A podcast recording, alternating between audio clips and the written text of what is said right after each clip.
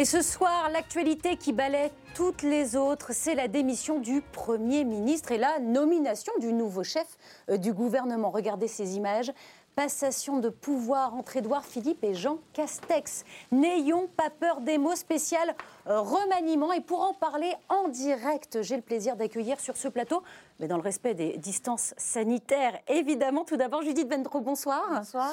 Vous êtes grand reporter au Figaro Magazine. En face de vous, nous retrouvons Emmanuel Voguet. Bonsoir. Bonsoir Valérie. Vous êtes directeur général de l'agence de communication The Progressive Company. Et puis, en télétravail, en visioconférence. Nous accueillons Jean-Luc Manot. Bonsoir Jean-Luc.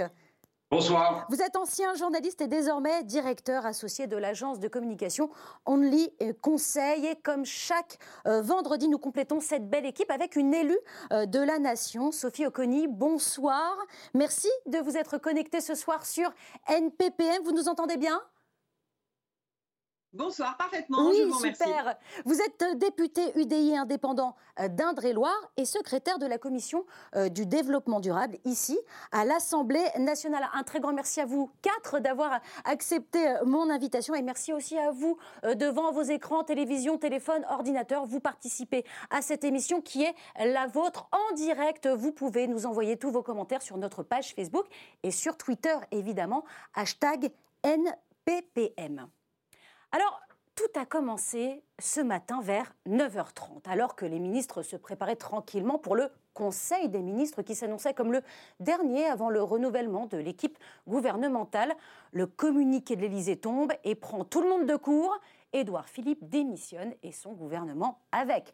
Au même moment, dans l'hémicycle, juste au-dessus de nos têtes, Hugues Ranson, vice-président de l'Assemblée nationale, suspend les débats puisqu'officiellement, plus aucun ministre n'a le droit de siéger au Palais Bourbon. Alors qui pour remplacer Édouard Philippe? Réponse trois heures plus tard, ce sera euh, Jean Castex. Mais si, rappelez-vous, c'est le monsieur déconfinement, un haut commissaire, un haut fonctionnaire, pardon, proche euh, de Nicolas Sarkozy. À 18h, sur les marches de l'hôtel de Matignon, les deux hommes ont échangé quelques amabilités que nous avons compilées comme suit.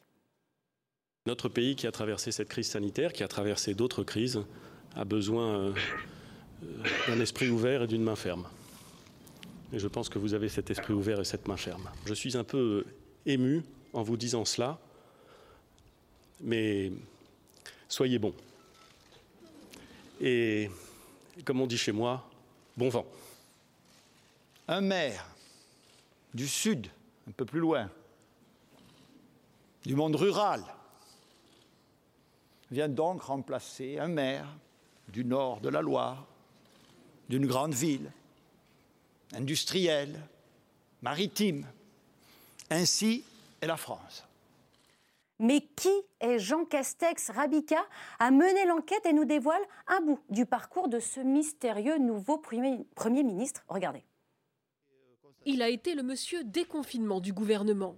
Jean Castex, 55 ans, n'a jamais eu de fonction régalienne, mais a déjà fait ses preuves au niveau local. Maire d'un village des Pyrénées de 6000 habitants depuis 2008, il a été très largement réélu aux dernières municipales, avec 76% des voix. Mais Jean Castex est un homme à plusieurs casquettes. Il y a celle de l'énarque, expert des arcanes de l'administration. Membre de la Cour des comptes, il a aussi été le directeur de cabinet de Xavier Bertrand au ministère de la Santé, puis du Travail.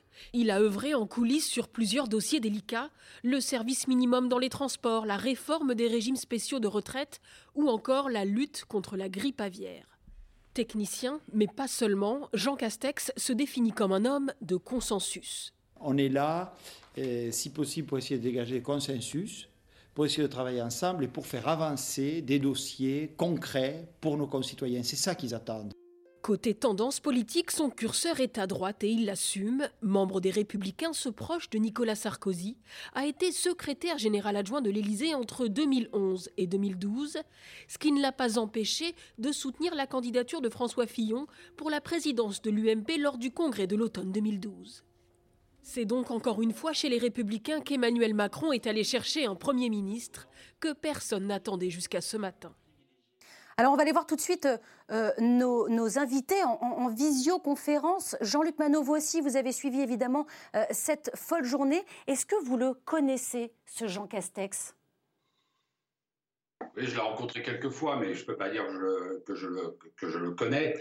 j'ai vu son, j'ai vu son parcours. C'est un choix effectivement qui, nous a, qui peut surprendre puisque c'est pas quelqu'un qui est formidablement connu. C'est un, c'est un gaulliste euh, à la fibre sociale. C'est un homme de droite, indiscutablement, à la fibre sociale.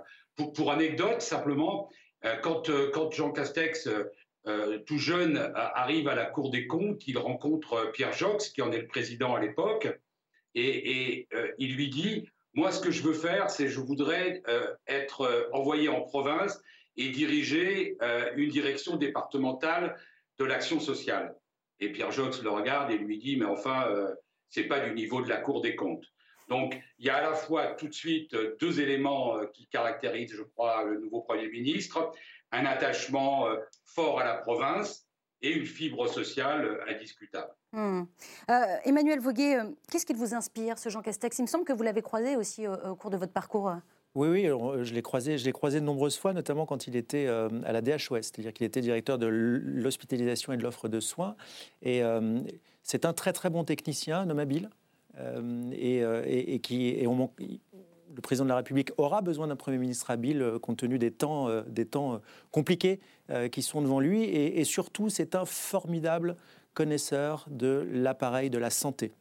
et quand on nous dit qu'une une seconde vague pourrait, pourrait arriver, avec toutes les conséquences qu'elle pourrait avoir sur l'économie, effectivement, Jean Castex est, est, rassurant de ce point de vue-là. Après, euh, c'est quelqu'un qui euh, est absolument inconnu de l'opinion publique. Hmm. Euh, et, mais, mais, ça en dit beaucoup, on y viendra sur ce que Emmanuel Macron voulait faire. il a, il a En fait, les Français lui ont dit on veut le même Premier ministre et on veut une inflexion, une inflexion de, la, vie, de, la, de, la politique conduite. Finalement, c'est un peu l'inverse qui se... Ah bah, il leur a dit je vais vous mettre le même, le, même en inconnu et puis je ne change, pas de, je change pas de cap. C'est en fait, dans l'esprit d'Emmanuel Macron, c'est nobody's perfect. Et bien pour Emmanuel Macron, nobody is perfect.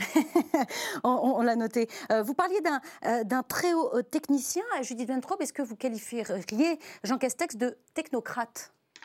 C'est un homme qui maîtrise la technocratie, mais qui est réputé savoir ne pas se laisser manger par elle. Et ça, c'est une caractéristique qui, je pense, a beaucoup intéressé Emmanuel Macron, qu'on a souvent entendu se plaindre euh, que les décisions n'étaient pas ou mal ou pas assez vite appliquées. Et, c'est un choix assez pertinent de prendre quelqu'un qui connaît parfaitement la machine euh, pour, pour la forcer euh, à fonctionner. Il faut rajouter au, au portrait, à cet intérêt pour euh, les questions de santé, les questions sociales, euh, le fait que Jean Castex, c'est un, fils, un petit-fils d'Astit. Oui. Donc, ce c'est pas un profil très, très classique euh, à ce niveau-là de la politique. Hmm. Alors, donc, technicien, évidemment, aimant quand même la politique élu local et, et les à dans les Pyrénées-Orientales depuis depuis depuis très longtemps mais pas politique au sens où il n'a pas d'assises politiques. Euh, lui, vraiment, euh, il vient sans troupe. Il n'est pas un chef de parti, il n'est même pas un dignitaire de, parti. C'est quand même euh, une conquête sur la droite. Voilà, j'allais y venir. Voilà. C'est quand même, ça reste quand même un homme de droite. Oui, mais, mais il ne vient pas avec des troupes. Hum. Est-ce que, Sophie Oconi, pour poursuivre ce que nous étions en train de dire avec Judith Vintraub, vous diriez vous aussi que bah, voilà, c'est encore une prise à, la droite qu'Emmanuel Macron fait là? Clairement, alors c'est à la fois une prise à la droite, euh, à la, voilà, ce gaulliste social, donc c'est effectivement une, prise à la droite, mais euh, c'est aussi, si on analyse, euh, finalement, quelqu'un qui va permettre de garder le cap. C'est-à-dire que je considère qu'aujourd'hui, la situation de la France d'un point de vue économique et social est complexe et qu'il ne fallait pas créer de, de crise politique au-delà de cette crise économique et sociale.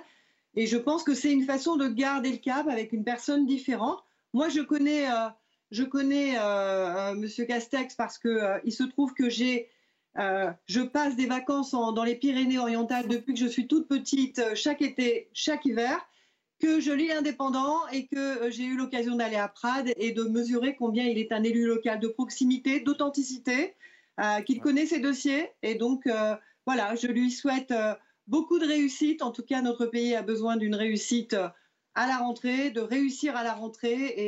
Et, j'espère que le fait de ne pas changer de cap nous permettra d'avancer rapidement et avec efficacité. Pas de, pas de changement de cap. C'est ce que vous disiez aussi un peu, euh, Emmanuel Voguet. Je trouve ça très baroque. C'était pas ce que les Français demandaient. Dans le dernier sondage euh, paru juste avant euh, le, ce renouvellement, les Français demandaient qu'on garde le Premier ministre, Édouard Philippe, mais qu'on change de cap. Alors là, qu'est-ce qui se passe? Ben, C'est pour ça que je trouve ça baroque, si vous voulez, parce que j'ai du mal à percevoir quel est la, ce qui le choix du changement de Premier ministre pour changer euh, Édouard Philippe par Jean Castex. Euh, si on avait changé de cap, il fallait quelqu'un pour incarner quelque chose de très différent. Euh, là, en quoi Édouard Philippe aurait, aurait manqué à ses fonctions pour, pour devoir être remplacé? Sans compter, après je vous laisse la parole Jean-Luc, que Jean Castex, une fois qu'on a dit tout ça, on a quand même oublié un point important, c'est que Jean Castex, est, la seule faiblesse réelle de Jean Castex, c'est de n'avoir aucun réseau à l'Assemblée nationale. Et euh, quand on voit le boxon qu'il y a dans le groupe, je lui souhaite bien du plaisir. On vous écoute. Vous vouliez réagir, Jean-Luc Manon Je ne suis pas d'accord avec, ce, qui, vient d'être dit. C'est que, euh, d'abord, il faut se méfier des Mister Nobody. Il y a tellement de famous people qui se sont vautrés lamentablement qu'il faut, il faut les regarder avec circonspection et peut-être avec humilité. la deuxième chose, c'est que euh, on ne peut pas dire qu'il n'y a pas de changement de cap on est le, changement de cap, il a eu lieu. Enfin, on est 700 milliards plus tard. On est dans une, on était dans un, dans une orientation ultra-libérale. On est, enfin, très libérale. On est dans une orientation néo-keynésienne.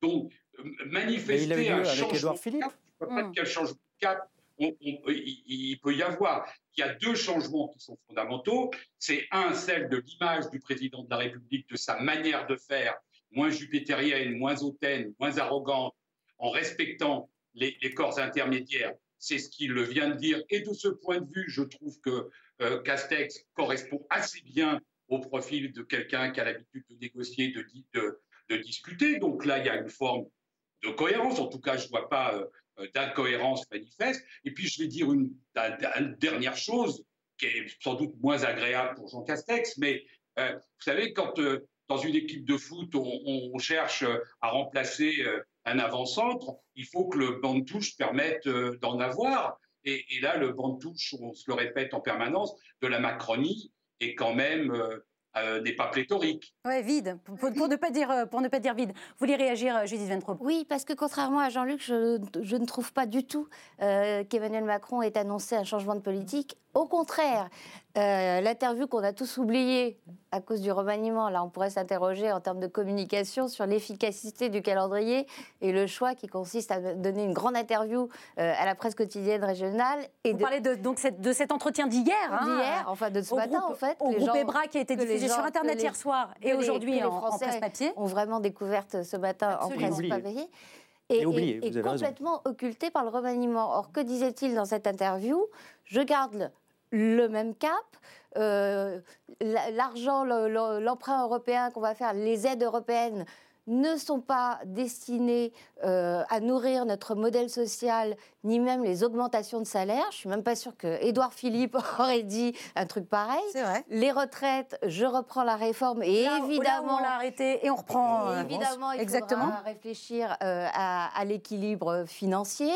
Sur la durée du temps de travail les, aussi. Les, Français ne peuvent pas pour une question d'indépendance nationale, continuer à être ceux qui bossent le moins en Europe, tout au long de leur vie, etc., etc. Et effectivement, sur le nucléaire, euh, les, renouvelables, c'est très très bien. Euh, on en parlera quand on pourra substituer et, subvenir à nos besoins. Le vrai changement de cap. Je n'ai pas Pardon, excusez-moi. Excusez-moi. Donc ça, oubliez, euh, passer par une, entrer par une oreille, sortir par l'autre. Mais que dit Jean Castex? Jean Castex, deux fois, dans le communiqué qu'il met sur le site de sa mairie, de la mairie de absolument. et là, à la passation de pouvoir, il explique sa présence, il répond à la question que vous vous posez en fait. Si Édouard Philippe était si formidable, si la politique suivie va être la même, pourquoi diable avoir changé Édouard Philippe? Et en fait, euh, Jean Castex répond par une formule ce sont des circonstances exceptionnelles qui m'ont amené à accepter. Comme s'il allait refuser, mais c'est une façon pour lui de se placer euh, en bonne entente, en bonne intelligence avec Édouard Philippe, tout en prenant certaines distances, parce que que dit-il Jean Castex? Ces circonstances exceptionnelles en question, elles vont nous obliger à adapter euh, nos méthodes et à modifier nos priorités. Donc en fait, il annonce un changement que n'avait pas annoncé Emmanuel Macron. La veille. Donc là, le, vrai changement, il a eu lieu. Euh, le vrai changement, il a eu lieu avec le changement d'orthodoxie financière sur le poids de la dette, sur le dépassement des 5 Même Angela Merkel l'a fait. Non mais, pas, je suis d'accord. On ne peut pas comparer des mesures de crise à un changement Ce que je veux dire, c'est qu'il a eu lieu avec le Premier ministre, avec Édouard Philippe. Donc, donc Jean Castex ne vient pas pour appliquer une politique différente de celle qui a hmm. été conduite jusqu'à présent. On est bien d'accord là-dessus. Personne. Écoute. Je n'ai pas dit, je n'ai pas dit qu'il y avait un changement de cap. Je dis le changement de cap a eu lieu quand un gouvernement élu sur la rigueur budgétaire, l'orthodoxie financière, euh, un, regard sur le social un peu hautain et un peu euh, distant, mm. distribue en, trois mois, dans une situation de crise, plus d'argent qu'aucun gouvernement social-démocrate aurait osé le faire et que par ailleurs, il annonce des mesures durables dans la durée, pour un an, pour deux ans, qu'il dit que sur des réformes qui ont la réforme des retraites, chacun a compris qu'elle n'aura jamais lieu. En réalité, elle a, jamais. Il dit exactement le contraire.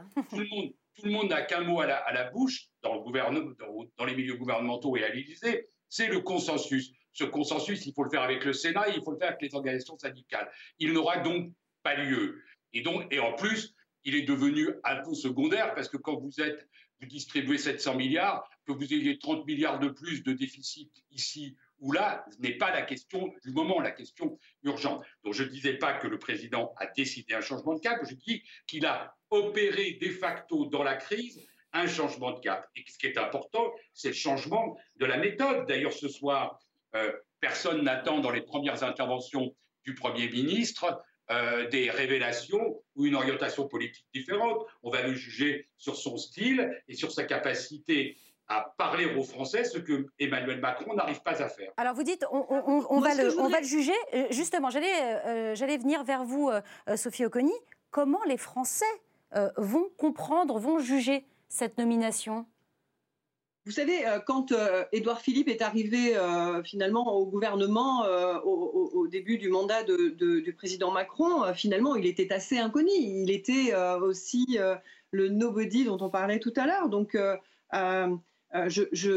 j'imagine que le souci est de garder quand même le cap, même si le président Macron a opéré un changement de cap avec la crise du Covid. Pour autant, c'est M. Castex qui, c'est Jean Castex qui l'a, qui, qui a géré la crise à travers euh, euh, son, euh, son, haut commissariat à la gestion de la crise, au confinement et au déconfinement.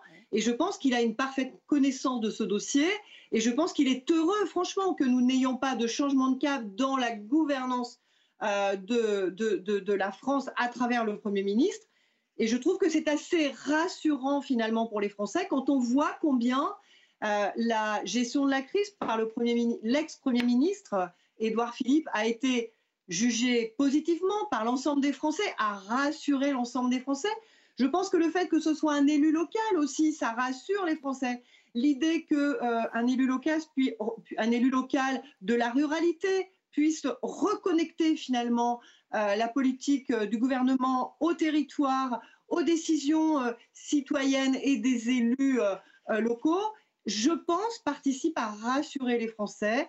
Il est heureux que nous n'ayons pas à vivre une révolution euh, eu égard aux, difficultés que la France va rencontrer euh, dans les prochains mois. Alors, on vous a entendu, euh, Sophie Oconi. Nous avons donc un nouveau Premier ministre et maintenant nous attendons donc le nouveau gouvernement. Quels ministres seront choisis pour tracer le nouveau chemin souhaité par le président de la République? Quel ministère, quelle transformation serait nécessaire pour répondre à l'acte 3 du quinquennat? Il en est un qui a une petite idée, un vœu même, qu'il a transmis ce matin à nos confrères de France Info. On écoute Nicolas Hulot qu'on ait par exemple un ministère de, l'écologie et de l'agriculture conjoint, ça, ça commencerait à avoir de la gueule, euh, que, ce ministère ne soit pas sous la tutelle de, de Bercy. Et c'est plutôt moi, à l'organisation gouvernementale, que je verrai si on est en capacité ou pas de mettre en œuvre une transition.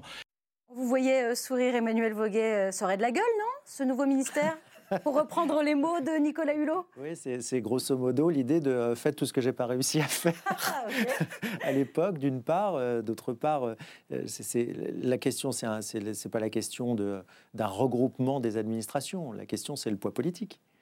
Et, et, pour faire quoi Et avec quelle feuille de route?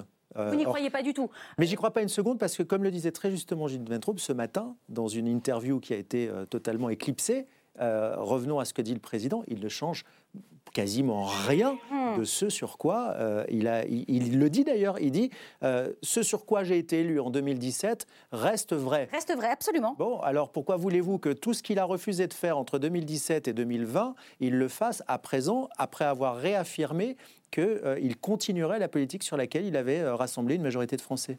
Un très gros ministère de l'écologie et du social. Euh. Bah, justement, dans, l'interview, Emmanuel Macron parle quand même d'architecture gouvernementale et il dit notamment les priorités seront moins nombreuses et il évoque euh, la poursuite de la refondation, dit-il, de la protection sociale et de l'environnement. Il les met ensemble. Euh, ensemble, ce qui a une logique. D'où ma question. Oui, oui. Ce qui a pas l'agriculture. Mais surtout pas l'agriculture. Hein C'est beaucoup plus logique ah bah que l'agriculture.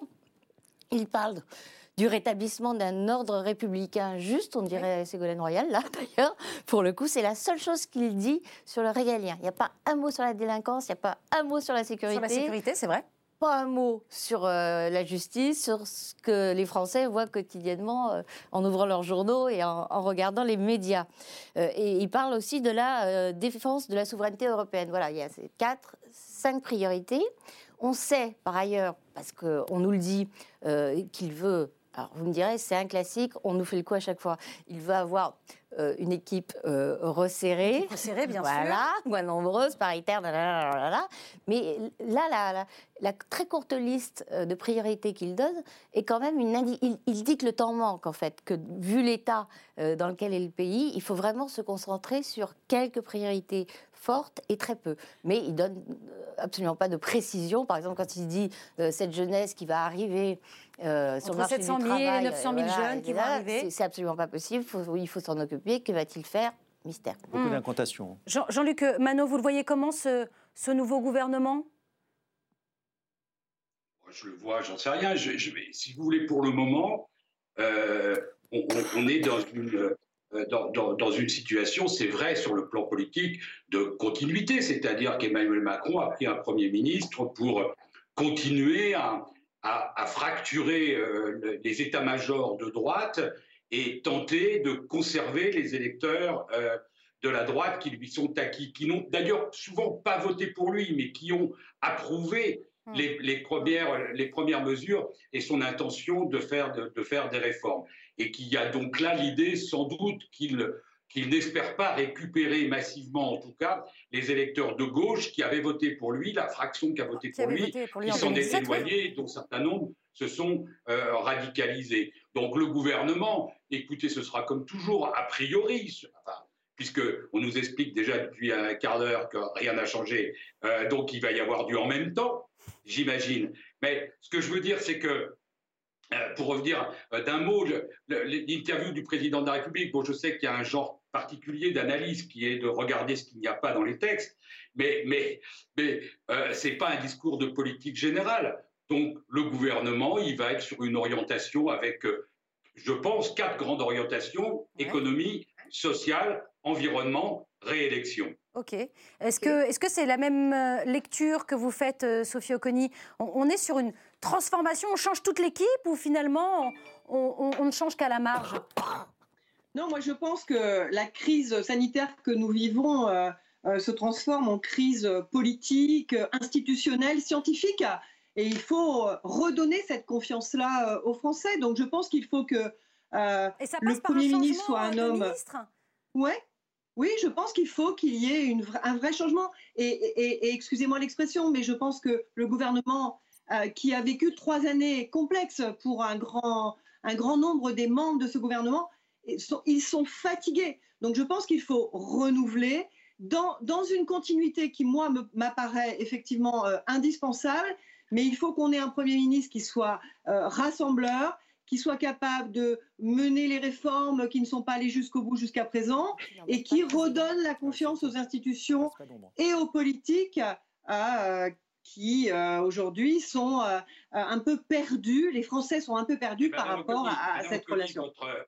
Madame Conny, votre, votre modération vous honore, mais il n'y a pas seulement qui sont fatigués, c'est qu'il y en a un paquet qui ont été nuls, qui ont échoué, terriblement échoué. Enfin, écoutez, je, moi, je me fous de savoir si M. Castaner est fatigué. Euh, euh, il a été un mauvais ministre de l'Intérieur. Il n'a pas réussi. Il n'a pas rempli la mission qu'on attend. Donc, il y a des moments donnés où, euh, voilà. D'ailleurs, c'est un gouvernement, parce que je disais que le, le banc de touche était faible, qui va être plus signifiant par ceux qui partent, sans doute que par ceux qui rentrent, même s'il peut toujours y avoir un coup ou deux un peu show-off. Mmh.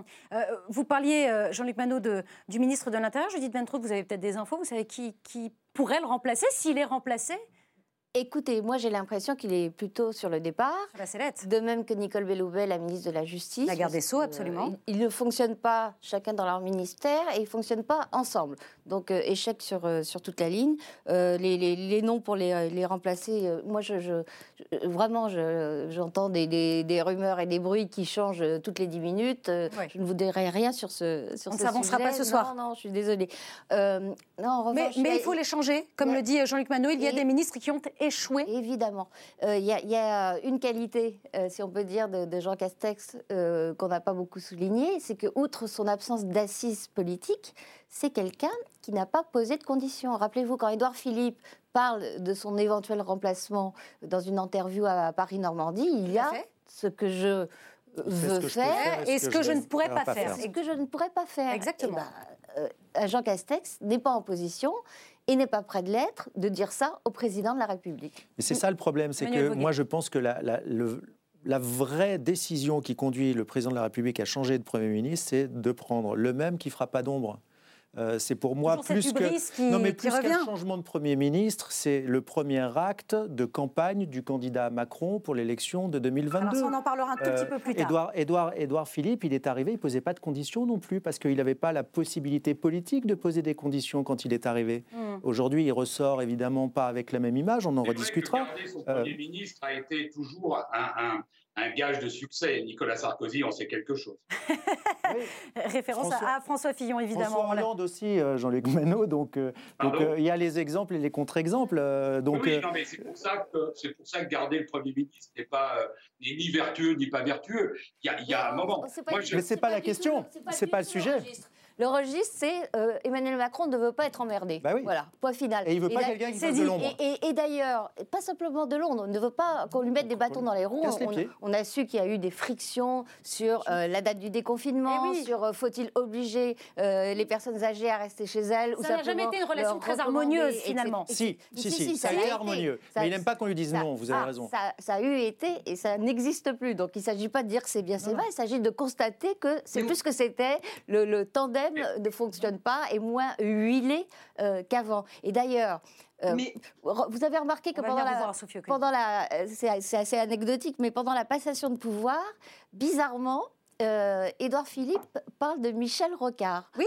En, disant à Jean Castex, vous verrez, Matignon, c'est une maison où on parle énormément de la Nouvelle-Calédonie. Euh, factuellement, il a raison, puisque Rocard a été euh, la cheville ouvrière, l'artisan de, ces accords de, Nouvelle-Calédonie. Mais Rocard, c'est aussi le Premier ministre qui avait été extrêmement populaire et qui s'est fait balancer par un François Mitterrand qui n'en pouvait plus, qui lui reprochait de ne pas assez agir parce qu'il voulait préserver ses chances à lui, euh, Rocard. Et rappelez-vous, euh, quand euh, Philippe de Villiers raconte à, la fin d'une conversation téléphonique avec Emmanuel Macron, Emmanuel Macron m'a dit Oh, Édouard Philippe, bah, il gère son, son, risque pénal. Exactement. On, est dans des registres très proches. Alors, ce hmm. clin d'œil à Rocard d'Édouard Philippe, il est tout sauf innocent et sauf affectif. il n'est pas anecdotique. Sophie Oconi, on vous écoute. Moi, ce que je voudrais.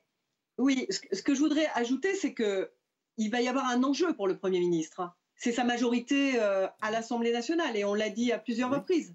C'est-à-dire qu'aujourd'hui, euh, il y a euh, des hommes et des femmes élus dans la majorité qui, dans une majorité un peu en difficulté, un peu hésitante, un peu questionnante, et ils ont besoin d'un Premier ministre qui soit inspirant pour leur redonner du sens politique dans cette majorité qui, pour partie, l'a perdu.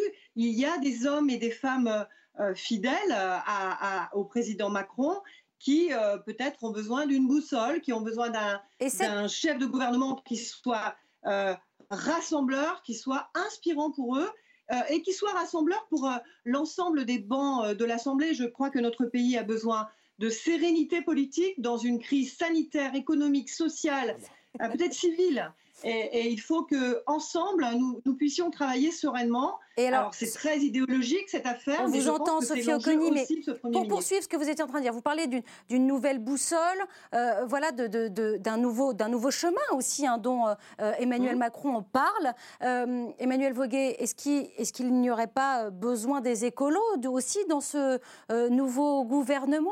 Il y a eu cette vague verte aux dernières municipales qui est qui est à nuancer évidemment belle élection quand même euh, de, de maires, d'édiles euh, écologistes voilà, on avait ce son de Nicolas Hulot qui propose aussi ses idées. L'écologie, elle est protéiforme. Hein. Mm. Euh, c'est-à-dire que si on parle des écolos qui sont dans les partis politiques, ils ont dit clairement qu'ils ne voulaient pas. Europe Écologie Les Verts, pour les citer Qu'ils n'y seraient pas. Ils sont, ils sont trop affairés, de toute façon, à, déjà se déchirer au lendemain de, de ce qu'ils appellent leur victoire. Deuxièmement, quand vous parliez du son des études qui sont sorties où les Français disent nos deux premières priorités, c'est la sécurité, l'emploi. Oui. L'écologie, ça arrive très très loin.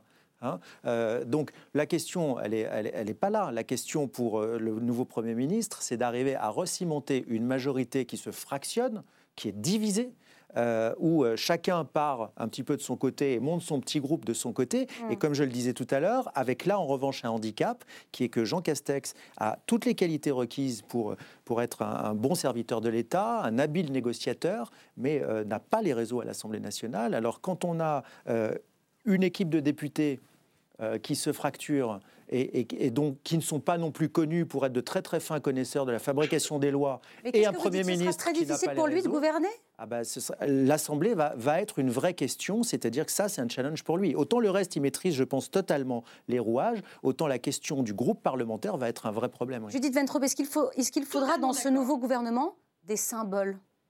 Écoutez, euh, prendre un symbole écologique, euh, Emmanuel Macron a déjà donné avec Nicolas Hulot ça a été politiquement pour lui un échec total. Mmh, euh, ça, euh, ça, a suscité des, espoirs et finalement euh, Nicolas Hulot a claqué la porte en disant bon ben j'ai bien réfléchi, la vision de la société d'Emmanuel Macron n'est pas compatible avec la, avec, la, avec la préservation de l'environnement. Il lui a arraché ses, ses, petits galons d'écologistes de, et de champions de, Make the Planet, great, again. great Again. Non, ce que je voulais dire, c'est qu'il y, a une autre qualité, me semble-t-il, de Jean Castex qu'il ne faut pas négliger qui peut compenser son absence de réseau à l'Assemblée, vous avez raison de le dire, c'est que apparemment, quand on travaille avec Jean Castex, on est séduit.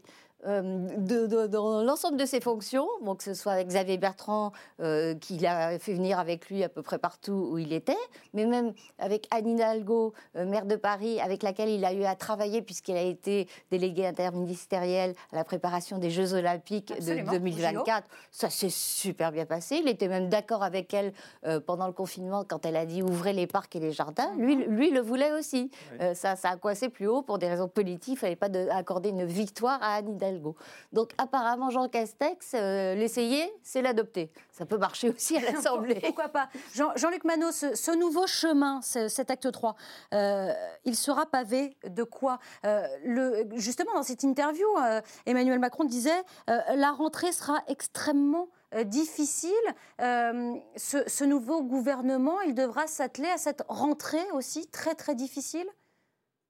Oui, bien sûr, c'est la première responsabilité.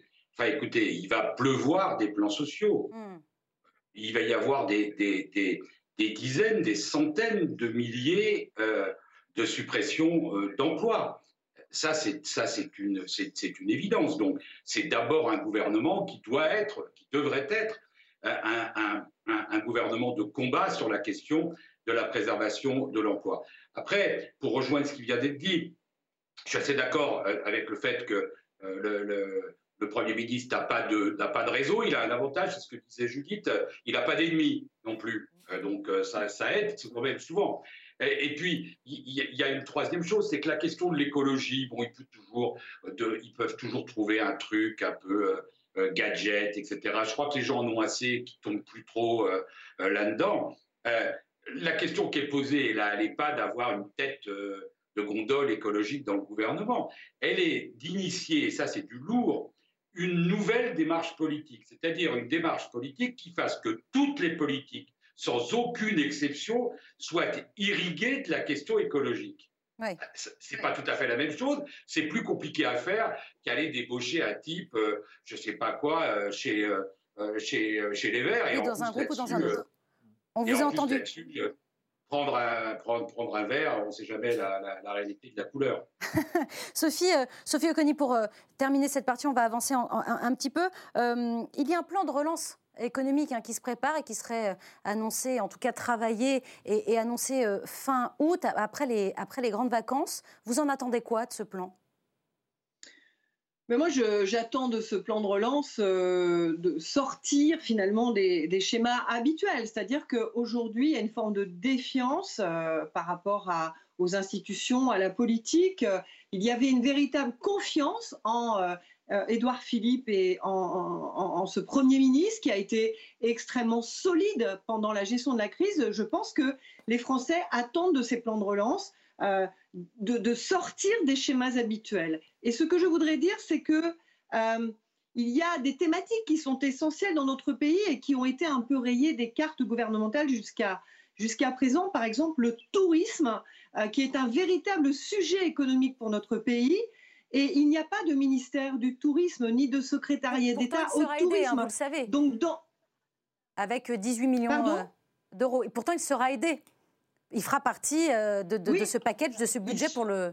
il sera aidé, mais moi je suis dans une région, l'Indre-et-Loire, où les châteaux de la Loire, euh, le zoo de Beauval, pas loin du Futuroscope, bref, je suis dans une région extrêmement touristique. Les acteurs, par exemple, considèrent qu'ils ont été un peu oubliés dans un, dans un secteur qui est euh, primordial pour notre pays, en tout cas, voilà, qui représente une partie du PIB qui n'est pas, hmm. qui n'est pas insignifiante. Donc je, je crois qu'il faut que le le Premier ministre redonne confiance à l'ensemble des acteurs économiques de nos territoires, mais aussi à l'ensemble des Français qui euh, attendent de leur vœu une rentrée qui soit moins en tension sociale euh, que ce que euh, nous prédisent les, uns et les autres. D'un mot, Judith, vous vouliez compléter? Oui, non, juste d'après ce qu'on entend dans les entourages au niveau de l'exécutif, l'idée, c'est justement pas une question à ministère c'est vraiment c'est l'inverse de, la démarche que veut adopter euh, Emmanuel Macron. Et comme disait Jean-Luc, mais de la même façon que l'écologie, ou en tout cas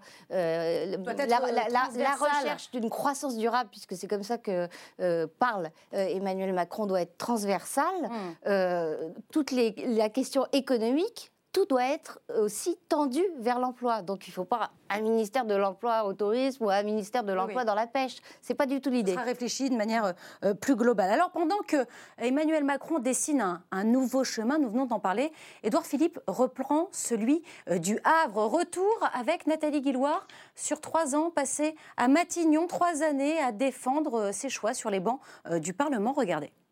Il sera resté trois ans à la tête du gouvernement et en trois ans, Édouard Philippe aura connu quelques étapes marquantes au sein de l'Assemblée nationale. Retour sur ses déclarations. Vous avez raison, la colère vient de loin. Elle vient de loin. S'il vous plaît. Elle vient de loin. Et pendant longtemps, elle a grondé. Elle s'est accumulée. Vous savez, mesdames et messieurs les députés, qu'il arrive parfois qu'on invective le Premier ministre lorsqu'il s'exprime, peut-être pour essayer de lui faire perdre son calme, c'est peine perdue. Je suis inénervable. Ce débat aurait dû nous permettre de répondre aux questions parfaitement légitimes et très précises que des oppositions ont soulevées pour euh, respecter le travail du Parlement pour tenir compte aussi de la pluralité de son expression politique, par esprit de dialogue et de compromis avec les partenaires sociaux, j'engage la responsabilité du gouvernement. J'ai été frappé, mesdames et messieurs les députés, depuis le début de cette crise, par le nombre de commentateurs ayant une vision parfaitement claire de ce qu'il aurait fallu faire selon eux à chaque instant.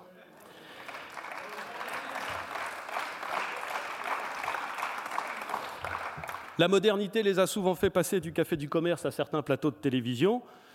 Les courbes d'audience y gagnent ce que la convivialité des bistrots y perd. Alors, euh, on va aller voir tout de suite euh, Sophie Oconi, parce que vous avez fait face régulièrement aux questions au gouvernement et dans d'autres débats, évidemment, euh, dans l'hémicycle, face à Édouard Philippe. Qu'est-ce que, quel bilan vous, vous, retirez, vous, de, ces trois années?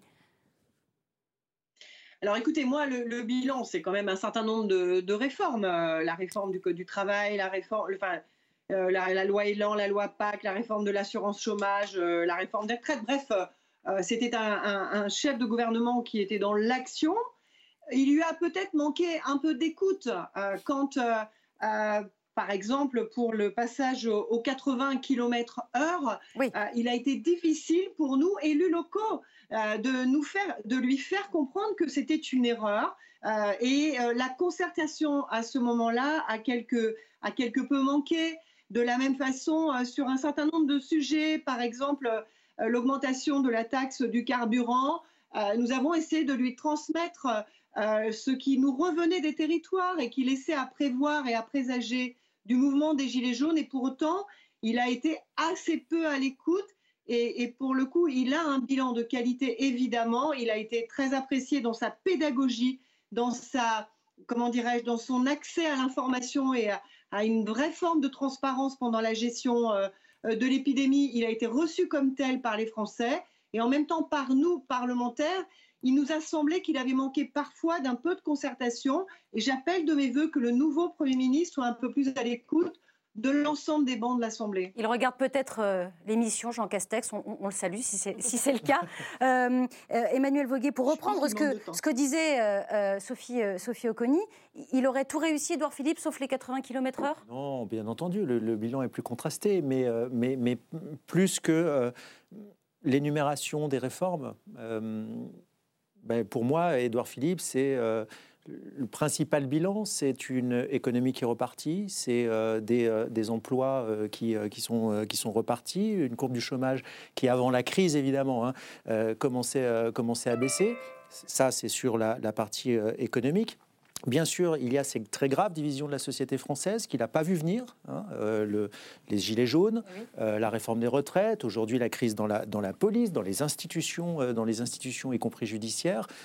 donc le, le, bilan est contrasté. Maintenant, pour lui, il est rentré, euh, souvenez-vous, euh, pour la petite histoire, euh, dans le coffre d'une voiture pour aller voir Emmanuel Macron, et il ressort sous les, sous les auras, du, les, les, de, de, la foule. donc oui, il est rentré, il était, il était très peu connu, en tous les cas que des jupéistes, on va dire ça comme ça. Et, aujourd'hui, il est pour moi le principal danger d'Emmanuel Macron dans la course à 2022. on va en parler juste après, mais quel bilan vous faites, vous, Jean-Luc Manot, de, de, de cet ancien euh, Premier ministre Jean Castex a, parlé du style Édouard Philippe.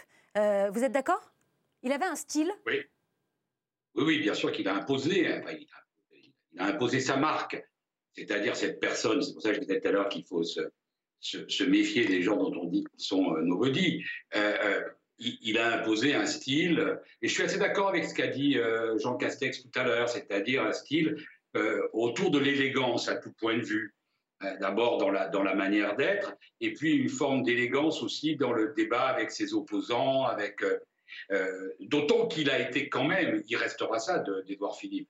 Le, le, enfin, c'est la poisse, quoi. Il a quand même eu en trois ans, le, ben, il manquait que pour arriver au, au, d'Égypte, il manquait que les sauterelles, quoi. Enfin, il en a eu quand même. vous voyez, il a traversé que des phases extrêmement extrêmement, extrêmement difficile. Et quand on fait le bilan comme ça, mais peut-être qu'on pourra le faire encore mieux après, il a maintenu euh, l'État. Euh, il a maintenu l'État et avec son transiger sur les valeurs de la République. Donc ça, c'est quand même dans ces moments extrêmement euh, troublés et difficiles. Alors est-ce qu'il a tout réussi? Naturellement, naturellement non. Mais, mais, mais globalement, je crois que dans, dans la série des, des premiers ministres de la Ve République, il restera comme un grand Premier ministre. Euh, il restera comme euh, le Premier ministre de la poisse. Vous êtes euh, d'accord, Judith Ventroub Alors, il y a un peu de poisse, même pas mal de poisse. Évidemment, le coronavirus, c'est de la poisse. les 80 km/h et les gilets jaunes. C'est son fait. Alors les Gilets jaunes, il y a des mouvements profonds de rejet du politique, de mécontentement, euh, qui, n'ont pas attendu Édouard Philippe euh, pour exister. Mais rappelez-vous que, vous le disiez un peu, d'ailleurs au plus fort de la crise, qui refuse, ou non, c'est Sophie Oconi qui le disait, euh, il n'avait pas écouté les avertissements de, certains, de certains députés. Il y avait aussi Emmanuel Macron qui lui disait, oulala, là, là, il faut, faut, faire, une marche arrière.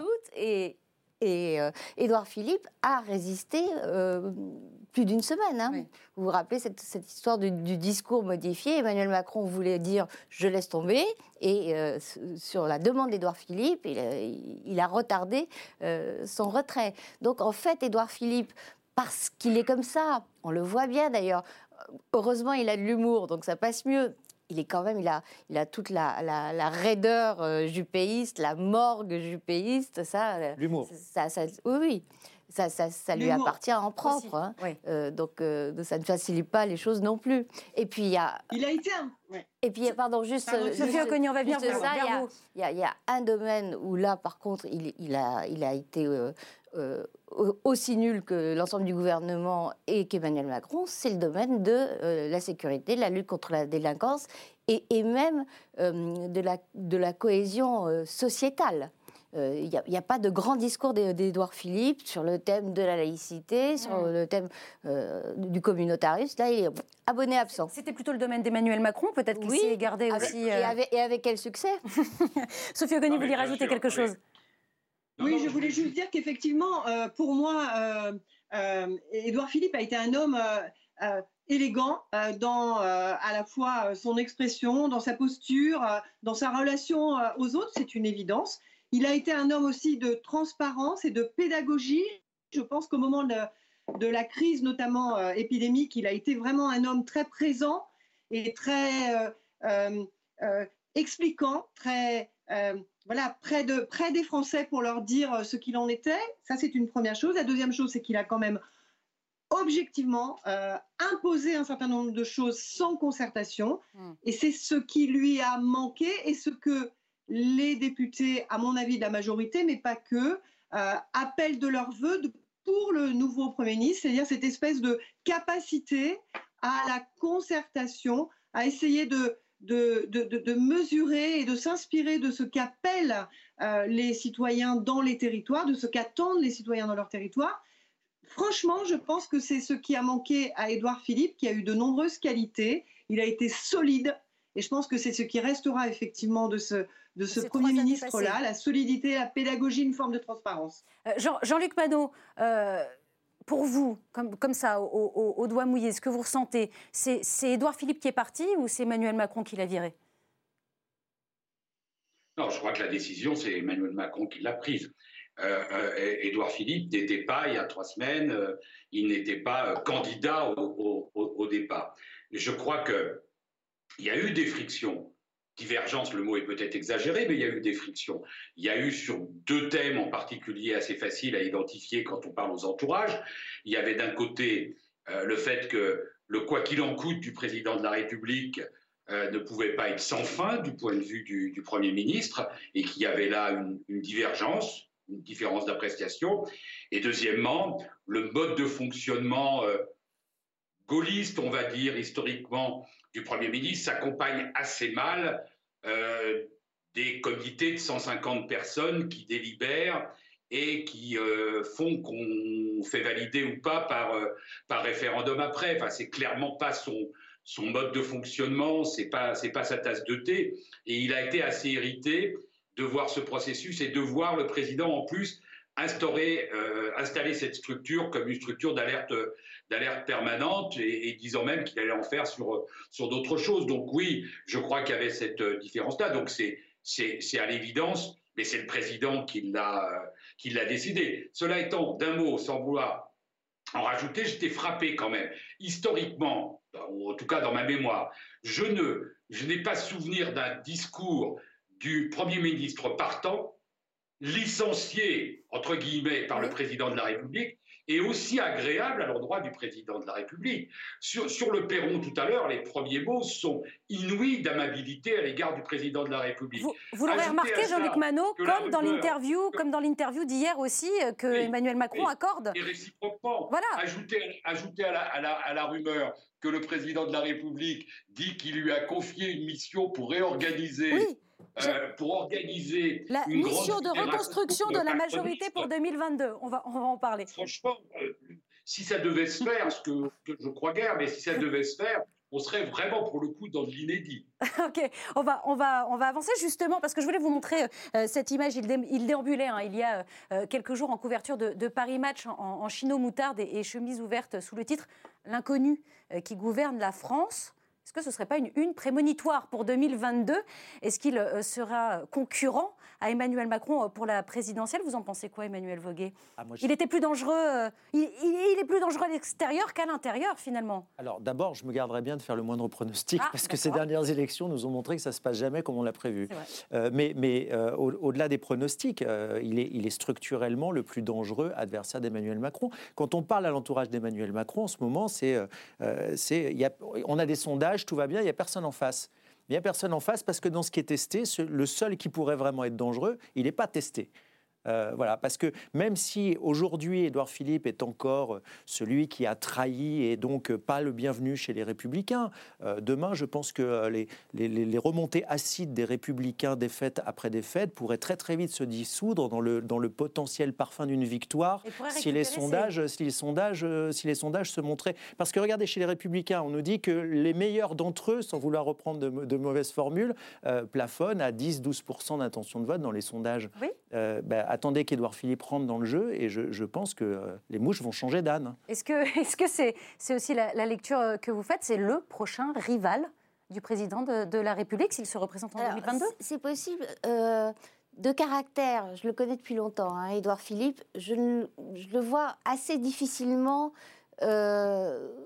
Euh, faire, faire ça euh, à, à l'homme par lequel euh, il a occupé des fonctions euh, dont il n'avait même pas rêvé, mm. peut-être quand il, il, soutenait Alain Juppé.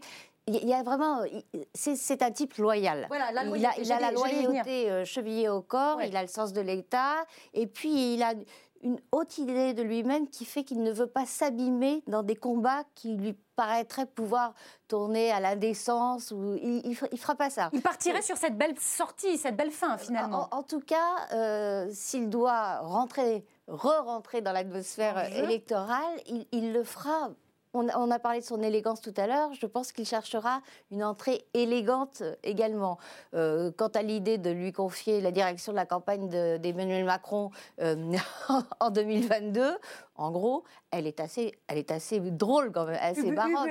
Parce que euh, demander à Edouard Philippe qui était les Républicains, qui n'est plus rien, mais qui n'a jamais voulu euh, euh, adhérer à En Marche, de faire une confédération avec euh, En Marche, euh, Agir euh, et, le Modem. Le Modem qui, au passage, euh, est le seul, en tout cas pas, pas, par la voix de François Bayrou, à n'avoir eu aucun commentaire, aucun François Bayrou, rien Absolument. sur Twitter, euh, sur, sur, ce... sur, le départ d'Edouard Philippe, ni sur la nomination de Jean, Jean Castex. François rien. Bayrou était l'un des principaux adversaires à la nomination d'Edouard Philippe au base, poste de Premier ministre. Il faut se raison. souvenir de ça. Hein. Vous avez raison. Mais il aurait pu dire bonjour, enfin accueillir, oui. dire bonjour. Sophie Oconi, Sophie Oconi.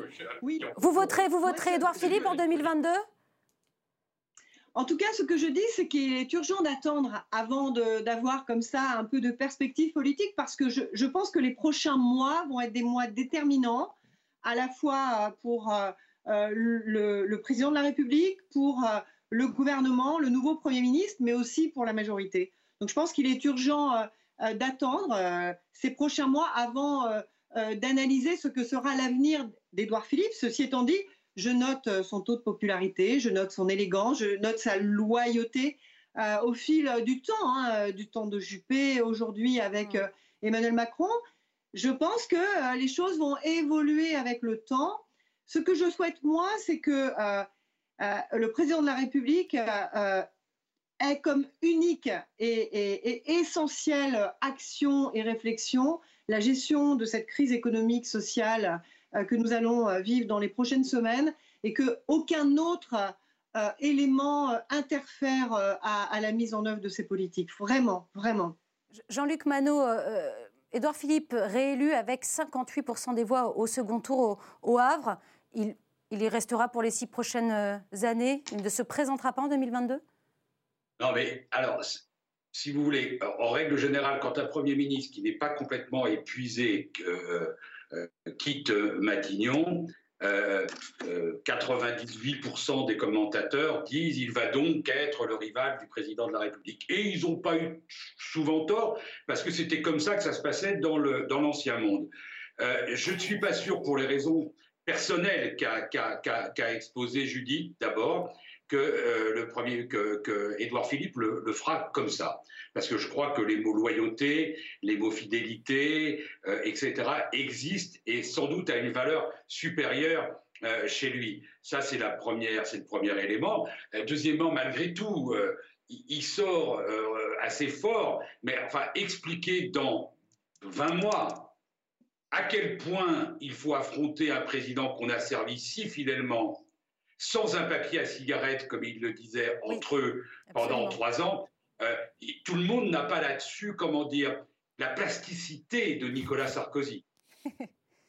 Nicolas Sarkozy qui aurait euh, soufflé d'ailleurs le nom de, euh, de Jean, Jean Castex à, Emmanuel Macron. Sarkozy, parce que c'est vrai qu'il a été, qu'il a réussi à expliquer qu'il faisait la rupture d'avec lui-même, considérant que, que, que Chirac avait tout faux alors qu'il avait été l'un de ses ministres. Est-ce que euh, Emmanuel Voguet, au-delà de, au, delà de cette éventuelle candidature ou pas, euh, il pourrait y avoir euh, une union des droites derrière Édouard Philippe?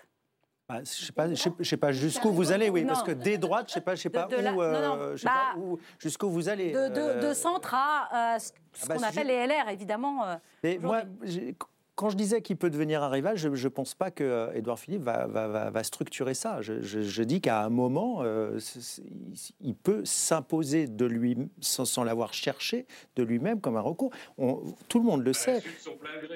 Mais c'est ça, non mais Jean-Luc, s'il y a un moment, Jean-Luc, on sait très bien que s'il y a un moment, dans tous les, toutes, toutes, les études disent que le seul en capacité de gagner face à Marine Le Pen, je ne parle pas d'Emmanuel de, Macron, euh, c'est Édouard Philippe, la question sera forcément posée sur la table. Je suis désolé, c'est pas. Et, je veux bien que, je veux bien que, je veux bien, et je vous remercie de, dire que je suis de l'ancien monde, même si, même si vous êtes mon aîné, mais, euh, mais, mais, mais, face à Marine Le Pen, il n'y a plus d'ancien monde ou de nouveau monde. Il y a la question de savoir qu'est-ce qu'on fait. Or, s'il y a un moment, sans que, sans que Édouard Philippe ait construit ça, euh, ça s'impose. La question sera forcément posée. Sans pour... et, puis, on ne sait pas dans quel état sera le président de la République après ce qui va nous arriver au dernier semestre de cette année. S'il y a une seconde vague, les conséquences qu'elle va avoir l'année prochaine. Enfin, comme je l'ai dit au début de mon propos, personne ne peut anticiper ce qui va se passer. C'est hmm. impossible. Ceci étant dit, on ne le fera pas sur ce plateau. Vraiment d'une phrase, d'une phrase et ce sera le mot de la fin, Sophie Oconi.